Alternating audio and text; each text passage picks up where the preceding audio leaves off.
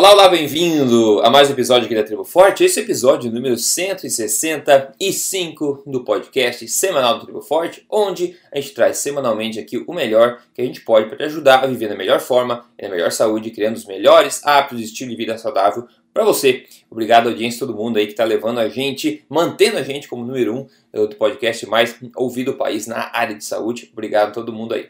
Hoje a gente vai falar sobre café da manhã, sim, de novo, de novo, eu sei. Mais um estudo veio afora, eu sei, eu sei, tá? E depois também um lembrete vegano, olha só, um lembrete vegano para você também, depois na, na, segunda parte deste podcast. Primeiro, te dar as boas-vindas aqui ao Dr. Souto a mais episódio. Tudo bem, Dr. Souto? Como é que tá por aí? Tudo bem, Rodrigo, bom dia, bom dia aos ouvintes.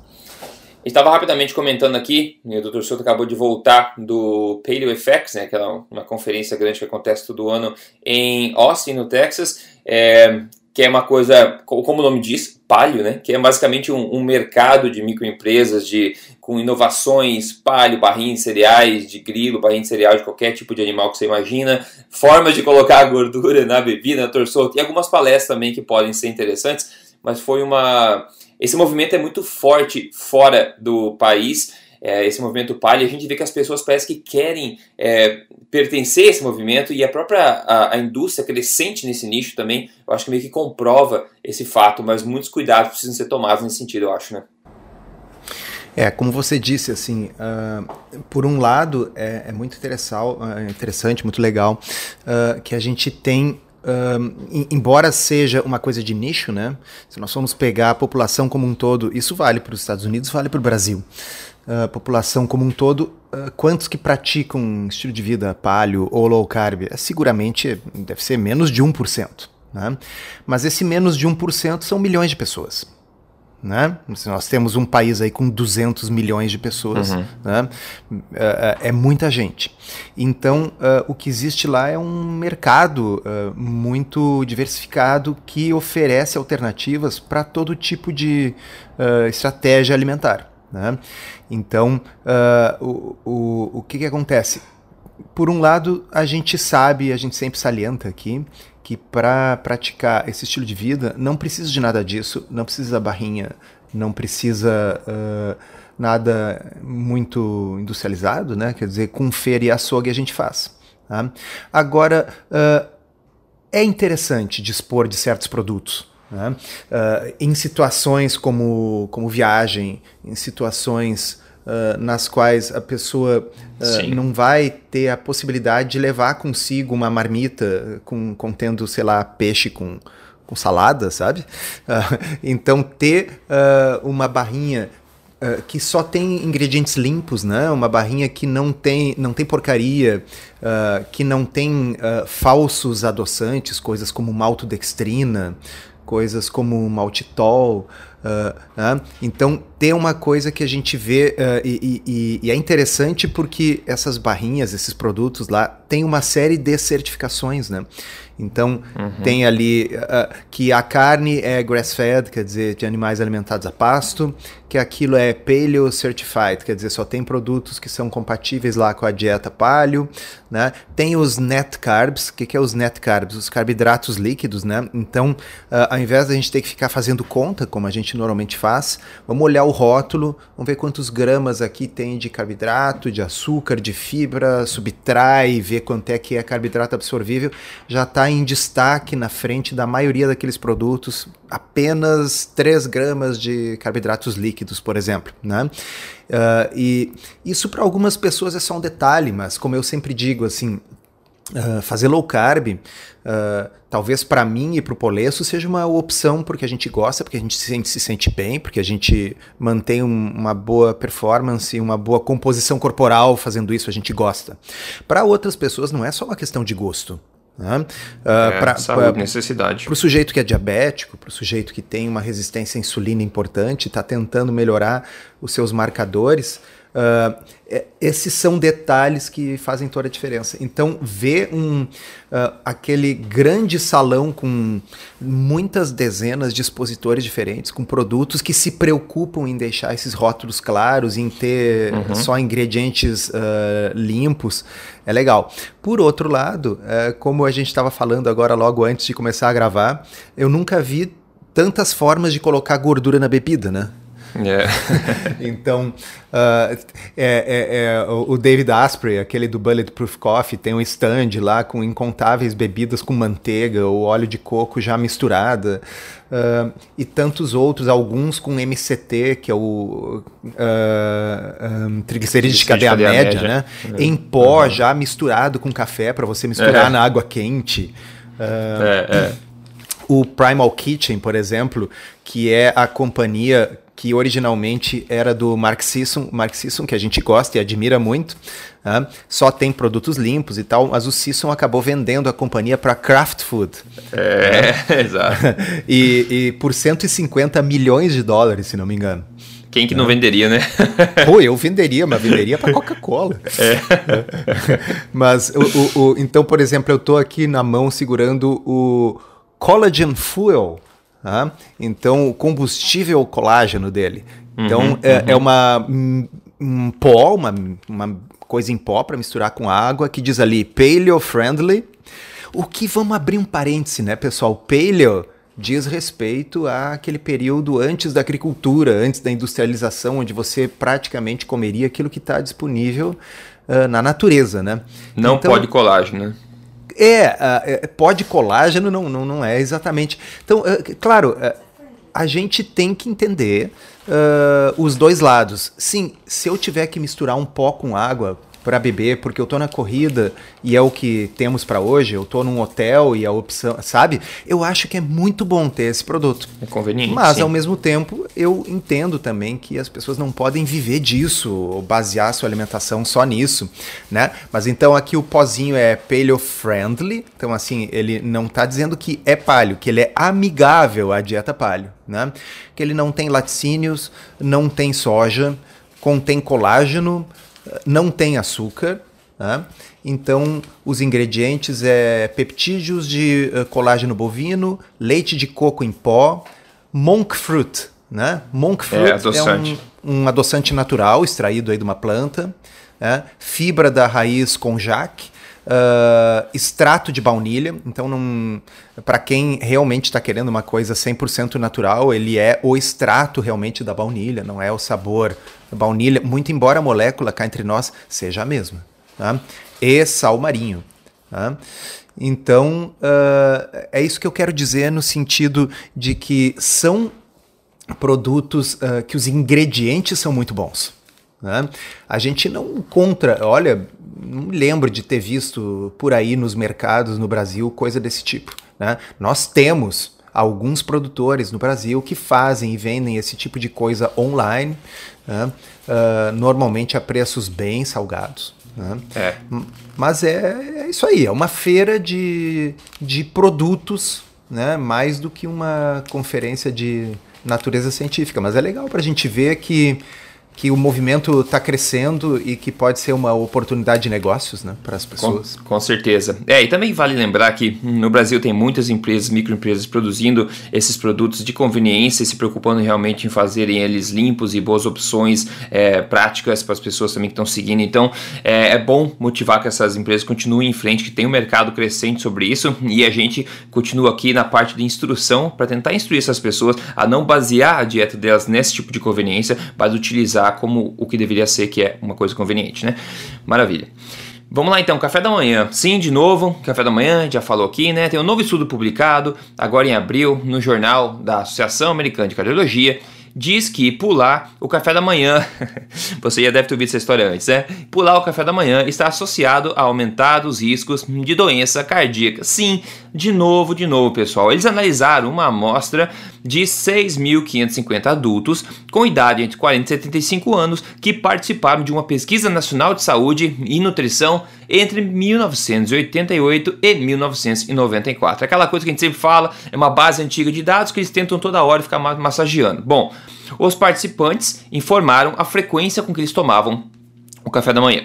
De modo geral, 5% apenas dos participantes disseram que nunca tomavam café da manhã. Cerca de 11% deles afirmaram que raramente comiam no café da manhã e 25% disseram que comiam café da manhã de forma intermitente. E por final, 59%, a grande maioria, diz, disseram que comiam no café da manhã todos os dias.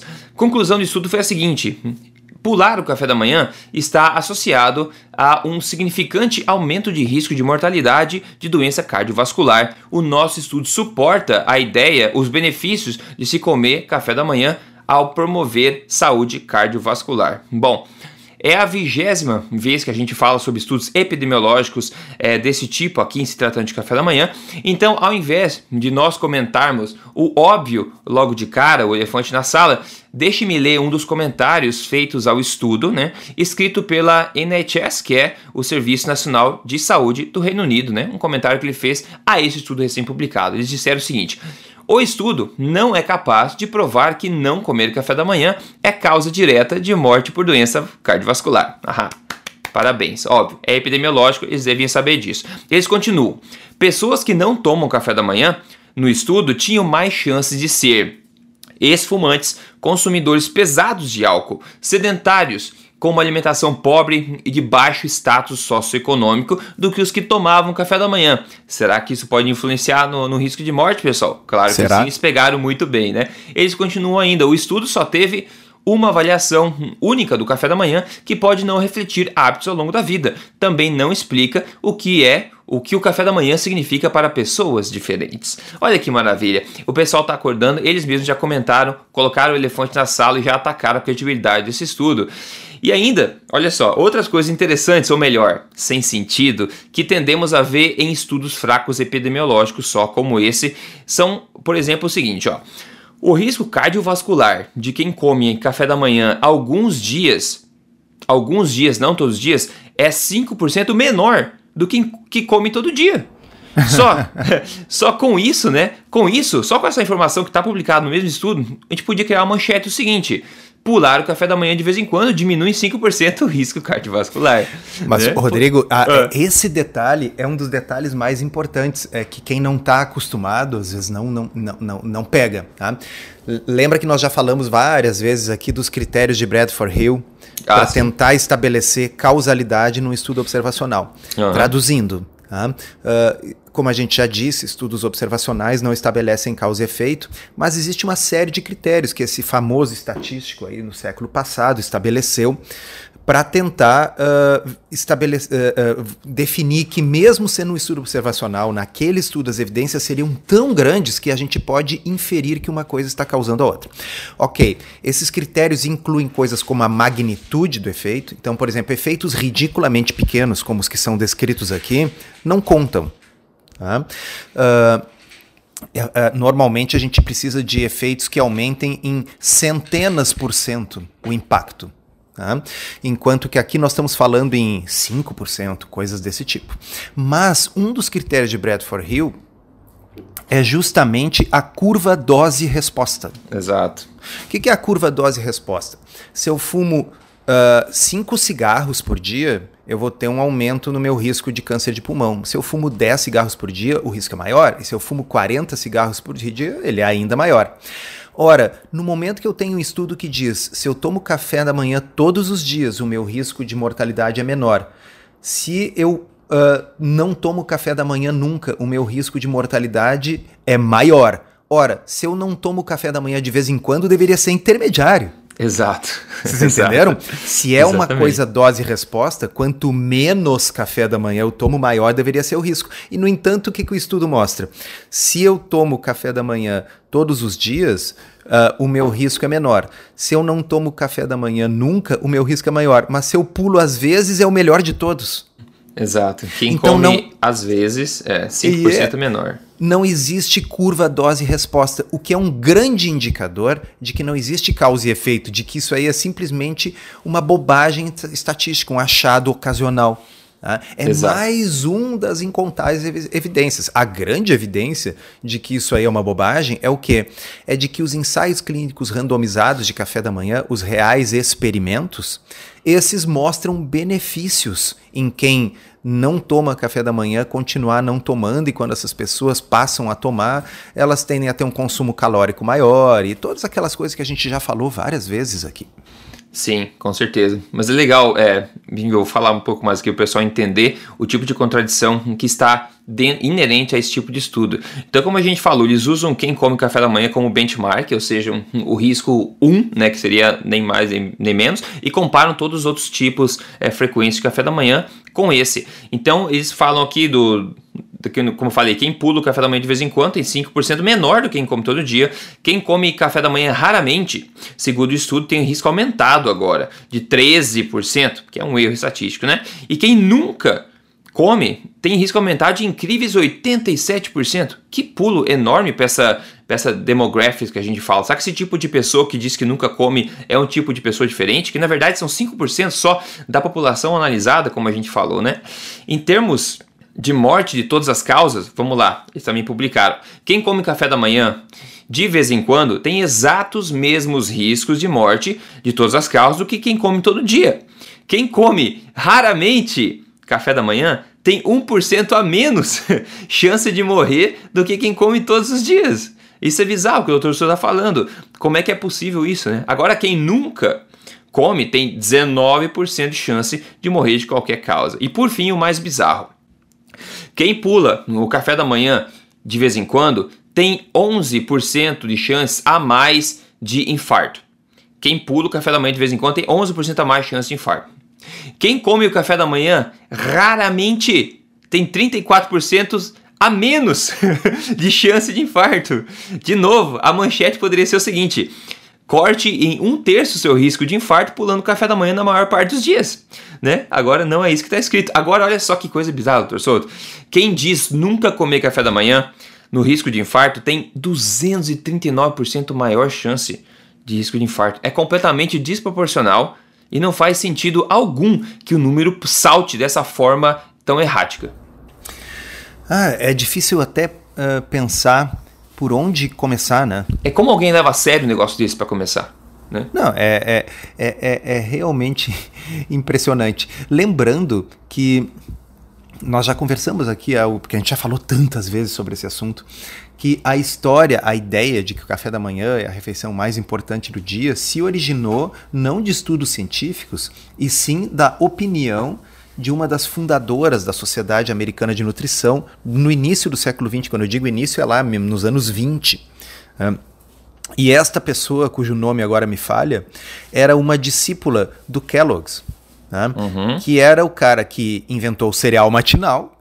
Por algum motivo ele achava que o café da manhã era importante né? Ele vendia cereal matinal e ele inventou o cereal matinal não por outro motivo de saúde e tal, é porque ele achava que comer carne aumentava o risco das pessoas se masturbarem e a é. religião dele considerava isso um grande pecado.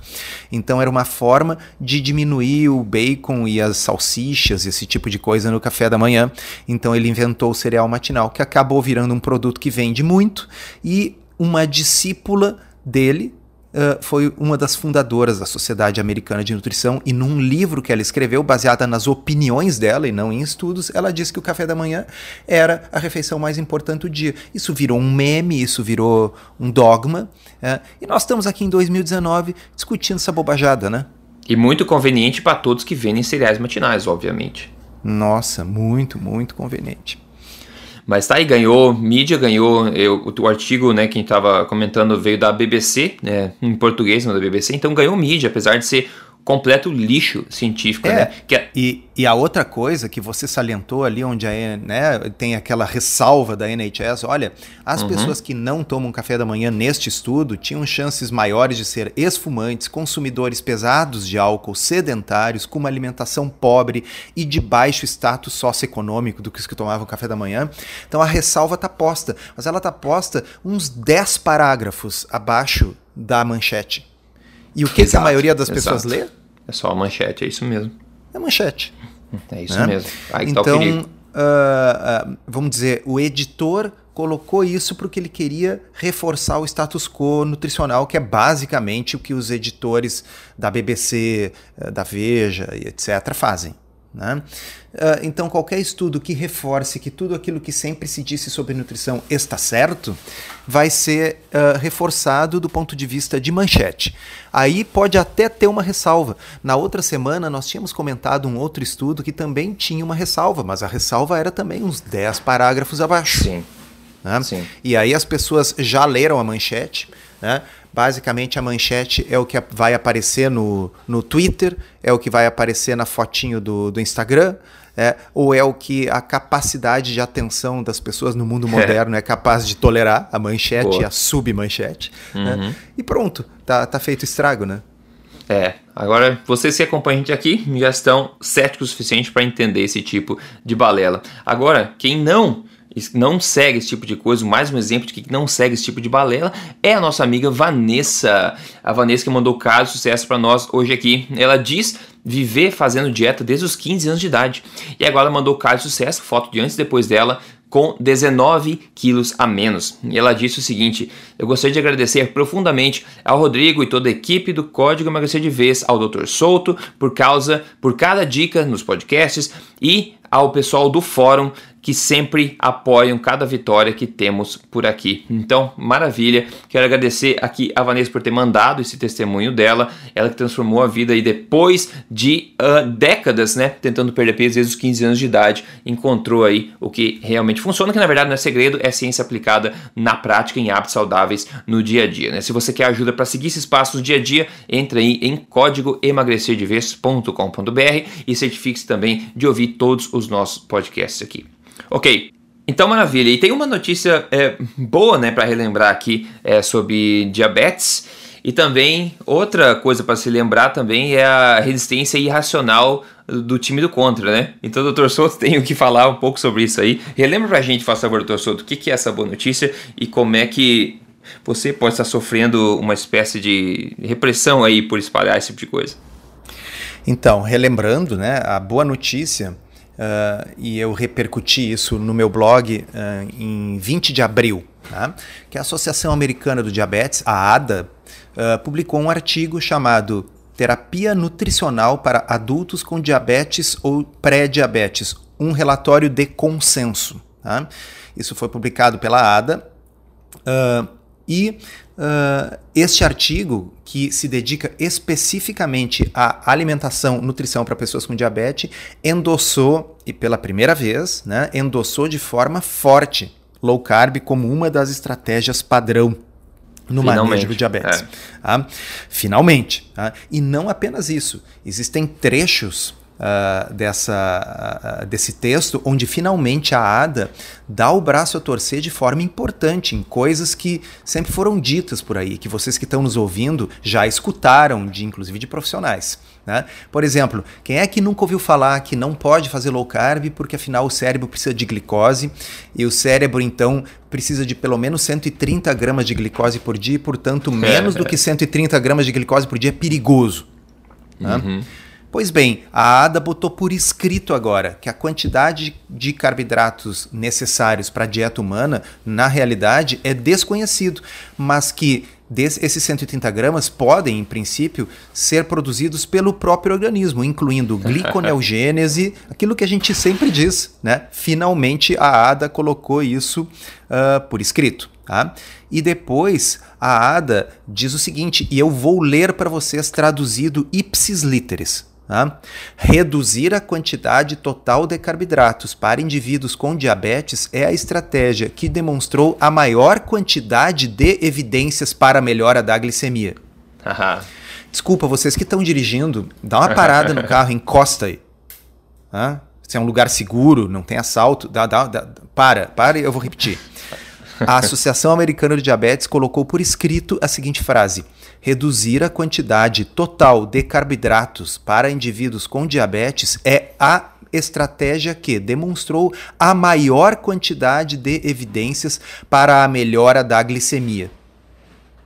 Uhum, que bom, tá? hein? Então, assim, não é dizer, olha, como eles vinham dizendo já há algum tempo, é, pode ser aplicado, mas as evidências são poucas e tal. Eles estão dizendo que é o que demonstrou a maior quantidade de evidências. Uhum, tá? uhum.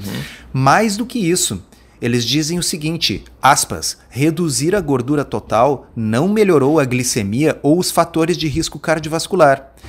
Mais do que isso, a dieta low fat, a dieta de baixa gordura, ela tem sido usada como grupo controle para testar outros padrões alimentares. Em outras palavras, a ADA está admitindo que a dieta low fat é absolutamente inútil, a ponto de que basicamente ela serve para ser a dieta de comparação contra a qual outras coisas mais eficazes, como low carb, vão ser testadas. Uhum. Tá? Aí eles dizem o seguinte: tá? low carb, especialmente very low carb, ah, ou seja, cetogênica, né? tem demonstrado reduzir a hemoglobina glicada e a necessidade de medicação no diabetes. Estes padrões alimentares estão entre os mais estudados no diabetes tipo 2. Uhum. Bom, segue, né? Isso aí, quem quiser, pode dar uma olhada lá no meu blog, ler. Eu fiz todo esse resumo e a tradução dos principais trechos. Né? Mas aí, quando a gente tenta compartilhar o link dessa postagem no Instagram, no Facebook, dá erro. Uhum. Aparece ali que este link não é seguro e, portanto, não pode ser compartilhado. É, é fogo, né? Olha só, pessoal, pensem um pouquinho como é que a gente consegue fazer com que um link seja considerado não seguro e não possa ser compartilhado no Instagram e no Facebook. Vocês sabem? Denunciando. Denunciando. Tá? Então eu preciso que um grupo grande de pessoas denunciem todas mais ou menos ao mesmo tempo. Olha, cuidado aqui, esse link tem, sei lá, vírus, conteúdo inadequado, pornografia infantil, uh, alguma coisa assim, para que os algoritmos do Facebook bloqueiem automaticamente aquele link até que aquilo possa ser avaliado. Eu confesso que eu estava viajando, como o Rodrigo falou, tive fora aí numa conferência, eu nem olhei mais se ainda está bloqueado ou não. Tá? Mas se tivesse desbloqueado, eu acredito que alguns dos meus leitores já teriam me avisado: olha, desbloqueou e tal. Então eu acho que continua bloqueado até hoje. Tá? Uhum, uh, Rodrigo, já ouviu falar no efeito Barbara Streisand? Barbara Streisand, não. Barbara Streisand, a cantora. A cantora, uh, sim. Uh, muitos anos atrás, quando a internet ainda estava mais no, no começo, essa história de redes sociais ainda não era tão, tão evoluída, uh, um fotógrafo fez uma foto aérea da mansão dela. Tá? E, e colocou essas fotos aéreas no site dele. E aí uhum. ela não gostou porque achou que invadia a privacidade dela e ela fez o seguinte, ela resolveu censurar essa informação Uh, e ao censurar a informação, ela uh, entrou na justiça para impedir que uh, fosse replicada essas fotos. Caso contrário, o sujeito seria multado em milhões de dólares. O que, ah, que aconteceu? aumentou a atenção. Imediatamente aumentou a atenção. É. Inúmeras pessoas foram lá, começaram a replicar, mandar por e-mail, colocar nos seus próprios sites e tal. Teve o efeito oposto. Isso ficou uma coisa famosa, ficou conhecido como Streisand Effect, que foi uhum. exatamente o que aconteceu aqui foi um campeão absoluto de acessos no meu blog, essa postagem. Nunca foi tão rapidamente replicada uma postagem minha por todos os meios. As pessoas, já que não podiam mandar o link no Facebook e no Instagram, printaram o troço inteiro e mandaram como ah, foto. Boa, boa. Uh, uh, e outra coisa, pelo WhatsApp não está bloqueado, por e-mail não está bloqueado. Quem quiser simplesmente coloca no Google lá blog Doutor Souto e vai achar o blog o Google não, entendeu? Não está bloqueado no Google, o blog está no ar, é só esta postagem que um grupo, e eu deixo em aberto para vocês ouvintes, façam um exercício. Que grupo terá sido esse que se mobilizou para fazer isso aí? É, exatamente. Tá? Eu, eu, não vou sugerir nada aqui, eu só vou deixar em aberto. Deve ser uma tribo fraca, viu? É, exato. eu, eu, acho que existe a tribo forte. Eu, eu, sugiro que seja uma tribo bem fraca. É, bem fraca. É, é eu, e, pessoal, e, vamos compartilhar então, vamos, isso. Entra no site é, lá e vamos compartilhar. Exatamente, vamos fazer com quem tomou essa atitude besta uh, se sinta ainda mais uh, humilhado do que já está se sentindo com a replicação recorde da informação que eles tentaram censurar. E aproveitem e mande, imprima, coloque em envelopes e mande pelo correio, entendeu? É. Assim, vamos disseminar o máximo possível porque eu espero que as pessoas entendam que a tentativa de censura de uma informação de cunho absolutamente científico. É. Né? Uhum. Basicamente, o que eu coloquei ali, quem quiser, olha, bota aí do blog Dr. Souto e nós vamos botar o link aqui no final do, do, do podcast também, porque afinal aqui não está uhum. censurado. Exato. Né? Uh, e vocês olhem lá e vejam o que, que é. É o artigo da ADA com várias partes printadas uh, e traduzidas. Quer dizer, ali não tem nada que não estava no artigo original. Né? É, então, exato. agora é proibido difundir até artigo científico se ele for uh, contra o dogma vigente. É nesse ponto que a gente chegou. Então, em tempos de redes sociais e internet, todo tipo de censura sai pela culatra, e eu acho que isso já deveria ser óbvio desde o episódio da Barbara Streisand, que já faz acho que mais de 10 anos. É verdade. E as pessoas, pessoal, é questão de saúde, né? As pessoas que têm diabetes, é uma população crescente, tem que saber que a melhor intervenção é, alimentar possível é low carb. Né? Os médicos precisam saber, precisam sair dessa bolha. Então, essa informação é extremamente importante. É questão de vida ou morte, é questão de poder é, viver pagando medicamento ou sem medicamento. É uma mudança grande de vida de quem precisa. Então, precisa chegar nos olhos, é, nos ouvidos de quem precisa ouvir, é, ver e ouvir esse tipo de coisa. É, bom, a gente falou da tribo fraca, né? É bem conveniente falar sobre isso, porque o próximo assunto aqui é uma boa ação, a boa ação de hoje, mais uma boa ação de hoje, que é falar mais verdade sobre veganismo, né? E essa bullshit toda de plant-based. É, um, um, excelente artigo da, da Georgia Eid, que é uma, uma médica que eu gosto muito, ela desmiuçou, né? A gente já falou sobre isso antes aqui, desmiuçou o relatório do Eat Lancet o que, que é o Eat Lancet? É a maior iniciativa organizada vegana do planeta, né? E ela escreveu esse artigo no Psychology Today, no site americano, e ela fala o seguinte: Uh, um dos pontos que ela menciona, ela menciona vários pontos. Um dos pontos é o seguinte: todo mundo deveria comer uma, uma dieta vegana, exceto a maior parte das pessoas. e ela fala, isso é, isso é bizarro, né, pessoal? Então ela, ela, ela fala o seguinte: ó, apesar do plano de dieta do Eat Lancet ser, segundo eles, recomendado para todos os indivíduos geralmente saudáveis e com mais de dois anos de idade, os autores do próprio relatório admitem que o plano deixa a desejar no sentido de prover nutrição correta a crianças pequenas, a meninas adolescentes, a mulheres grávidas, a adultos mais velhos, a pessoas desnutridas e pessoas pobres. E até menciona que os que sobraram desses grupos aí e não se encaixam nessas categorias precis, precisam tomar suplementos para poderem atingir as suas necessidades nutricionais básicas. E aqui eu quero reiterar uma coisa que eu venho dizendo há muito tempo já, e muita gente vem dizendo, que a dieta vegana, apesar de ter a cor verde, que é bonitinho no design, né, e ter uma, um ótimo marketing por trás, e muito dinheiro e bilionários como a pessoa que está por trás do Eat Lancet, é a dieta vegana é a pior estratégia alimentar já criada na história da humanidade. Não tem dúvida, isso de novo é, é uma questão científica. Se os próprios né, relatores desse, desse relatório, desse, dessa organização do Eat Lancet, dizem para você ter cuidado com, essa, com esse approach, né, com essa estratégia em todos esses grupos, crianças, mulheres grávidas, adolescentes, pessoas mais velhas, né?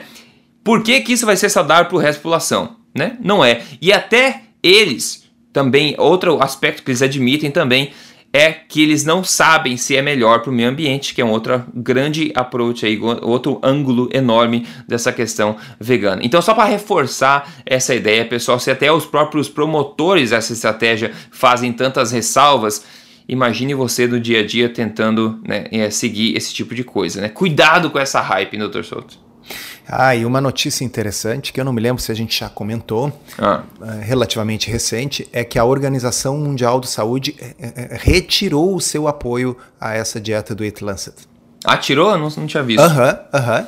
Olha ah, só. Uh, houve um, um, um, protesto especificamente do embaixador da Itália, -huh. dizendo que essa estratégia do Eat Lancet seria ruim para a saúde uh, do, da, das pessoas, estaria assim, se inserindo e modificando dietas tradicionais que mantêm a saúde. Vamos dizer, todo mundo não fala tão bem da dieta mediterrânea, ok? É, a dieta mediterrânea uh, é praticada em boa parte da Itália, a dieta mediterrânea, mediterrânea tem carne, sim.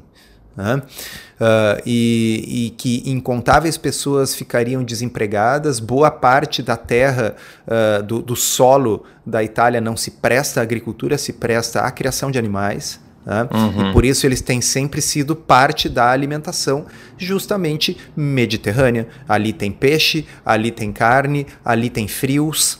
Né? Uhum. E, uh, e, esse sujeito fez um, uma, uma, uma, declaração muito bem embasada e a Organização Mundial da Saúde oficialmente retirou o seu apoio ao It Lancet. Ah, sensacional, muito bom. Isso é então, é muito perigoso, viu? Não que eu precise do endosso da organização da. não da, nós, né? Não né? nós. A, a, Organização Mundial da Saúde para apoiar ou não apoiar qualquer coisa. Mas é interessante ver que a coisa era tão absurda que até a OMS uh, pulou fora. Né? Sim. Então sim. era sim uma peça de propaganda vegana por um, um bolado por um casal bilionário né? E é muito engraçado, né? Porque assim, eles ficam falando para nós mortais não comermos carnes para diminuir o aquecimento global, que é uma bobagem, porque como a gente já falou aqui, o CO2 que sai da vaca é capturado pelo capim para criar capim novo, que é comido de novo pela vaca. Uhum, tá? uhum. A água que irriga o capim que a vaca come é a água da chuva. Né? E uhum. a vaca faz xixi de novo, e ainda com isso bota nitrogênio no solo, que é então capturado por bactérias que fixam esse nitrogênio e devolvem o nitrogênio para o capim. A vida tem um ciclo que se mantém Exatamente. há milhões de anos. Já o pessoal do It Lancet fica pregando essas coisas, viajando em jatinho particular, jogando CO2 extraído de petróleo o tempo todo. Né? Uhum. Uh, mas aí é para é, é nós, eu, você que está nos ouvindo, diminuirmos o problema do aquecimento global comendo menos carne, enquanto eles podem comer lagosta viajando de jatinho, né? é, uh, é. porque afinal o jatinho não, não afeta o, o aquecimento global. É, eu acho que a melhor estratégia para uma pessoa que quer seguir essa estratégia vegana, a melhor estratégia para você descobrir se é bom para você, faz a bendita dieta vegana por um tempo. Eu acho que automaticamente você vai se forçar a voltar atrás. Como a gente teve recentemente, né? Porque vários casos de pessoas no YouTube com mil, centenas de milhares de seguidores que tinham um negócio inteiro baseado nessa questão do veganismo e tiveram, né, derrubou a casa, tirou a casaca, né? Agora se viu a, a realmente verdade por trás de tudo, que as pessoas estão voltando a comer comida de fonte animal por questão de saúde, né? Então elas vão morrer aos poucos, que é uma morte terrível, né? Então elas estão voltando a comer de é, e uma caindo na real, né? Notícia boa aí é o seguinte, o, o Rob Wolf e a Diana Rogers estavam uh, na, na conferência, estão fazendo um livro e um documentário para expor justamente essas coisas.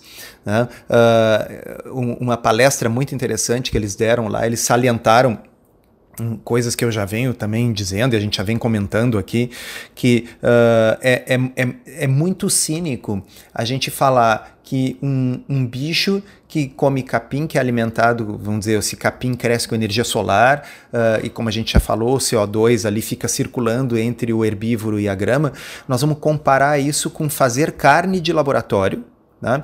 E aí as Sim. pessoas não se dão conta de que da onde que vai vir a energia para manter a 37 graus aqueles grandes tubos de cultura, né? Uhum. E a quantidade de antibiótico que eu tenho que usar para que não crie micro-organismos no meio da cultura de, eh, dessa carne de laboratório, né? e a quantidade absurda de CO2 que eu vou precisar para ter os combustíveis necessários para gerar isso aí, e da onde vão vir esses meios de cultura e para onde vai o lixo gerado pelo meio de cultura usado, porque o lixo gerado pela vaca é adubo. Uhum. ok? Mas o lixo gerado pela produção industrial de carne de laboratório não é adubo, é lixo. É lixo. É. Tá? Então, eles estão fazendo um documentário e um livro para desmascarar essas falsas alegações essa, uh, do, do, ponto de vista ecológico, que são completamente falsas e completamente absurdas. É, tá? isso é uma boa notícia. Então, é, se as pessoas não querem comer carne porque tem pena dos bichos, ok, digam que é por isso, mas não inventem que é para salvar o planeta e não inventem que é para a saúde. E não esperem que os outros bichos pensem a mesma coisa. Exatamente. Porque na verdade a primeira coisa que vai acontecer se você cair morto agora nesse exato momento é que você vai começar a ser digerido. Né? Então o planeta Terra não é um planeta vegano, né? Você tudo que vem do solo volta para o solo.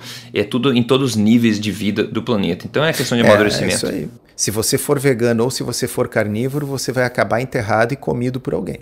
Vai, exato. É, a gente exatamente. enterra justamente para não ver isso. É, exa exatamente. É isso.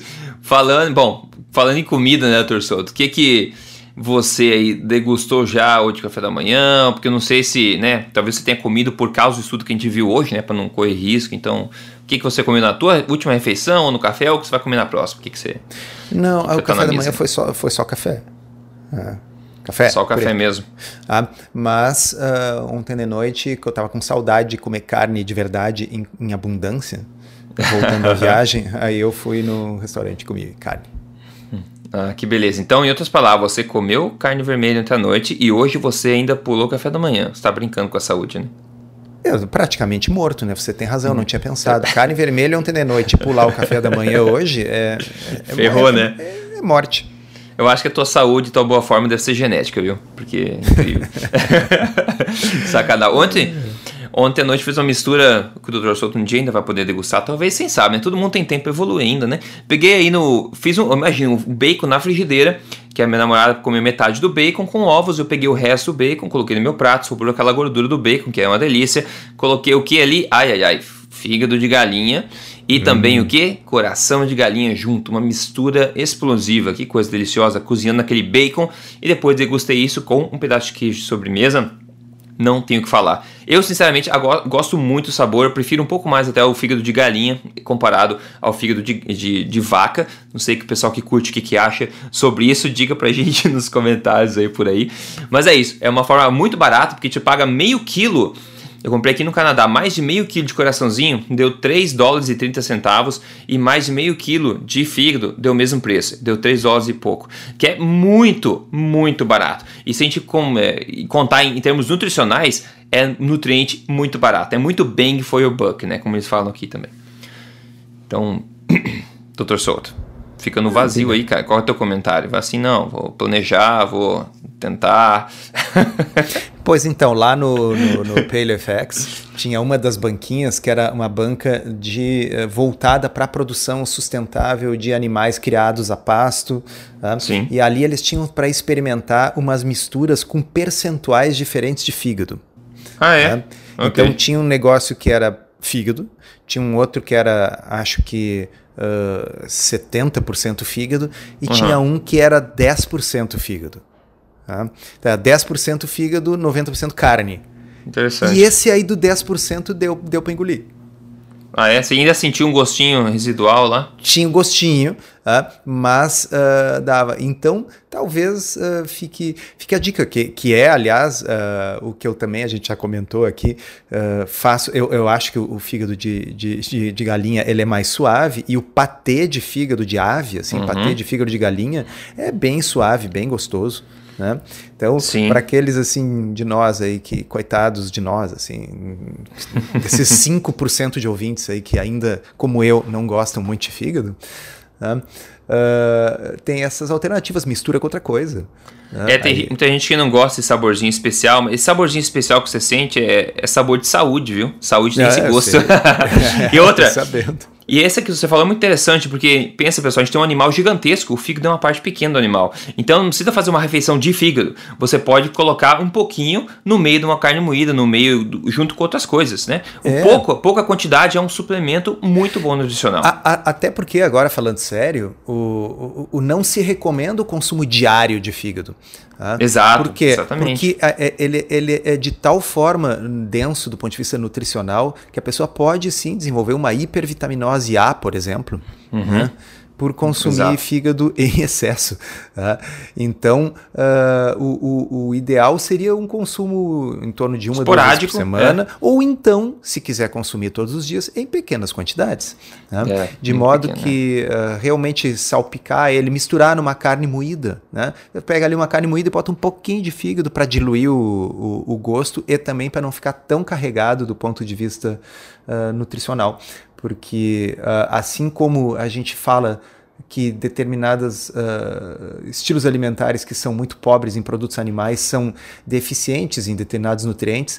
No caso, quando a gente está falando de organ meats, né, das carnes uhum. de órgãos, é o contrário. A gente incrivelmente tem que se preocupar com o excesso de nutrição contido ali, se a pessoa resolver comer bastante quantidade todos os dias. É, é realmente, é irônico. E é isso aí, pessoal. Com isso a gente vai fechando aqui. Siga a gente no Instagram lá. Me siga Rodrigo Polesso, tudo junto, JC Solto e também ablc.org.br lá no Instagram. Faça parte desse ciclo aí. Vamos nos retroalimentar de informação positiva e de positividade também. A gente está aqui semana que vem, novamente com mais episódios, sem falta. E eu fico por aqui. Doutor Solto, obrigado e a gente se fala na próxima.